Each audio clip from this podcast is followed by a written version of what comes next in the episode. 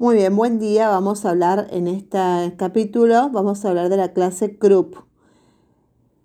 Muy bien, Krupp de en pediatría es la inflamación de la vía aérea superior, que es importante en los niños pequeños a causa de que su diámetro estrecho los predispone a una obstrucción total o de una magnitud que puede poner en riesgo su vida.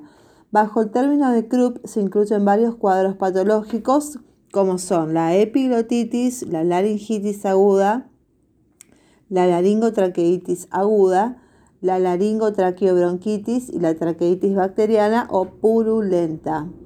La causa más frecuente de obstrucción de la vía aérea superior es la inflamación por la infección viral, que sería entre paréntesis el falso Krupp o laringitis obstructiva, que es además la más conocida Existen algunas características anatómicas en el niño pequeño que facilitan la obstrucción de la vía aérea superior como nariz estrecha, los niños tienen la lengua proporcionalmente grande, tienen glotis elevada, una epiglotis más larga, angosta y redundante en el lactante, tienen, eh, los niños tienen la laringe menos rígida y desplazada hacia adelante y abajo, tienen las cuerdas vocales inclinadas, Em, también los niños tienen acá característica, tienen el occipucio largo y un diámetro reducido de la región subglótica, especialmente del anillo cricoide, lo cual le da una vulnerabilidad fisiológica a la inflamación de esta área.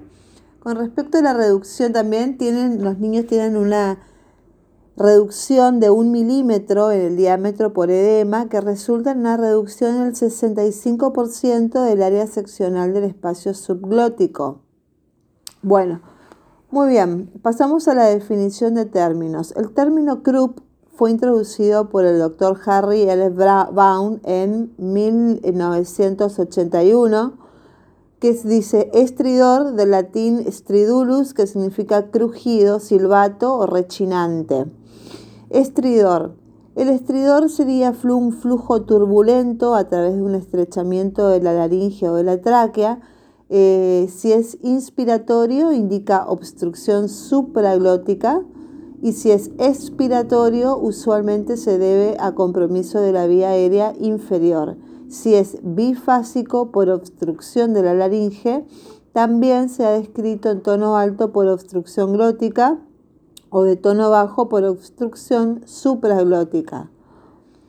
Con respecto al Krupp, el Krupp es un síndrome clínico agudo con estridor inspiratorio, tos disfónica, ronquera y signos de dificultad respiratoria debido a varios grados de obstrucción laringea o traqueal, en la mayoría de los casos de causa infecciosa viral esta definición incluye desórdenes diferentes. Tenemos el, Krupp espasmódico recurrente, el Krupp eh, alérgico o la laringitis espasmódica aguda, que es un ataque súbito de, de que usualmente se presenta durante la noche sin antecedentes de fiebre o signos de infección del tracto respiratorio superior. Muy bien, ¿cuál es la etiología del Krupp? Generalmente son virus tenemos el primer principal, es el virus para influenza. En segundo lugar, el virus incisional respiratorio. En tercer lugar, tenemos el influenza virus. Y en cuarto lugar, los adenovirus. Con respecto a las formas clínicas del club, se puede manifestar como una laringotraqueitis, como una epiglotitis o un club espasmódico. Bueno, con respecto al primero que es la laringotraqueitis viral, la laringotraquitis viral se inicia con rinorrea, bajo grado de fiebre, malestar general y en 3 a 4 días eh, después tos disfónica, estridor inspiratorio, no afectado por el cambio de posición y dificultad respiratoria. Se presenta con mayor frecuencia en niños entre 6 meses y 6 años de edad más del 95% de los casos no requiere hospitalización y aproximadamente del 1 al 5% de los niños afectados requiere intubación orotraqueal. El agente etiológico principal es el virus de la parainfluenza 1, 2 y 3, quien causa la mayoría de los casos, aunque otros virus también pueden producirlo como el virus sincitial respiratorio, el adenovirus, el virus de la influenza A y B y el reporte de casos anecdóticos por el virus de la parotiditis. El micoplasma y el virus de la influenza pueden producirlo en niños mayores de 5 años.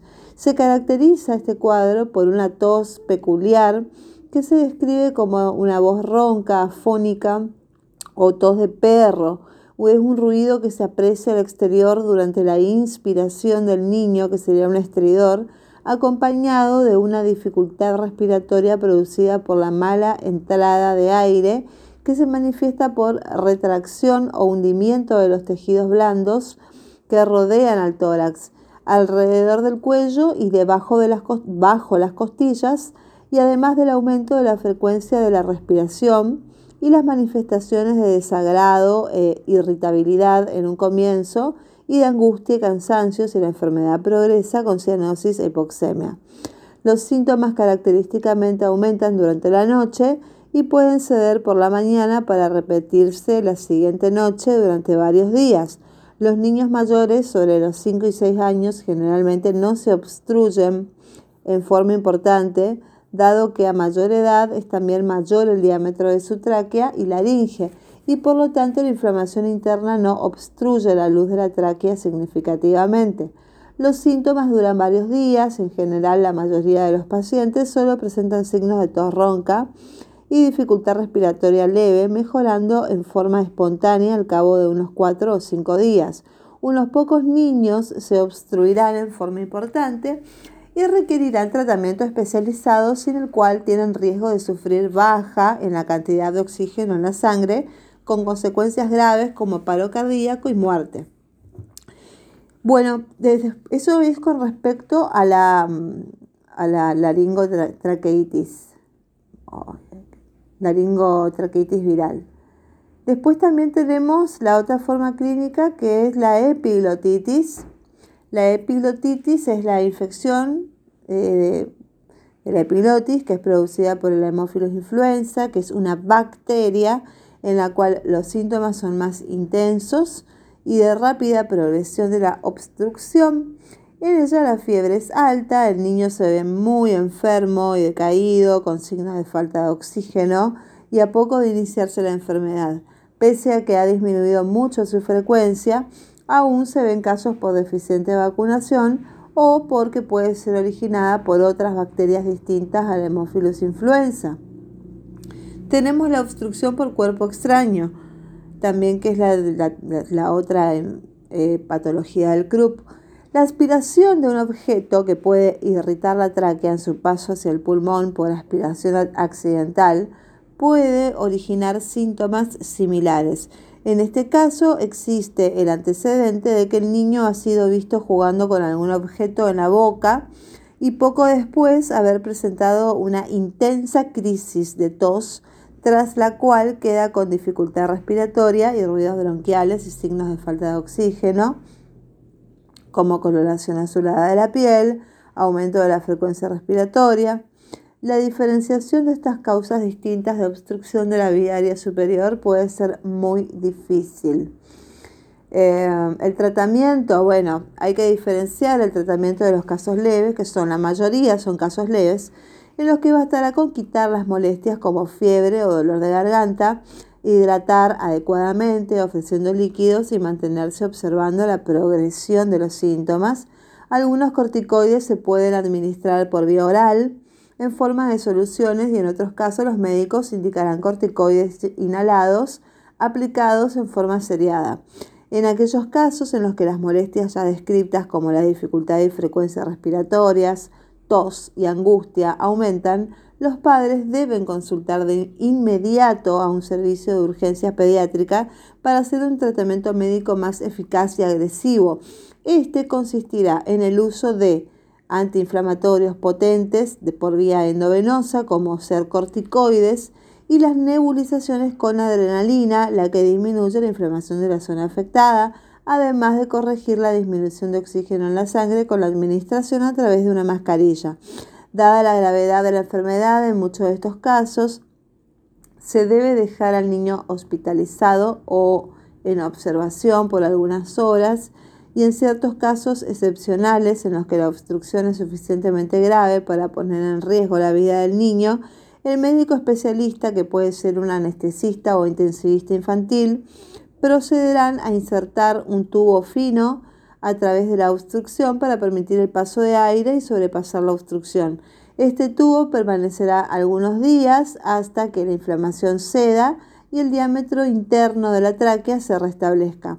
Si el médico en el momento de intubar o al ingreso del paciente comprobó la presencia de una epiglotitis, además de la intubación, deberá tratar con antibióticos intravenosos, ya que esta última infección es originada por una bacteria, la cual responde a los antibióticos. El uso de la inhalación de aire frío tiene un efecto benéfico sobre la inflamación y se recomienda el que el niño sea sacado de su pieza al patio, que sea debidamente abrigado, por supuesto, para inhalar el aire frío de la noche mientras se aplican otros tratamientos. No están indicados los sedantes en niños, pese a que esté agitado, a la agitación no está indicado.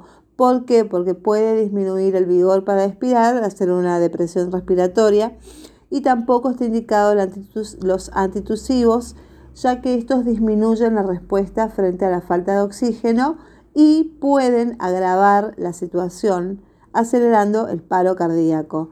Y otros medicamentos como expectorantes ayudan a eliminar las secreciones o broncodilatadores no están indicados. Y esto sería todo lo que se podría decir con respecto a CRUP del área pediatría. Muchísimas gracias.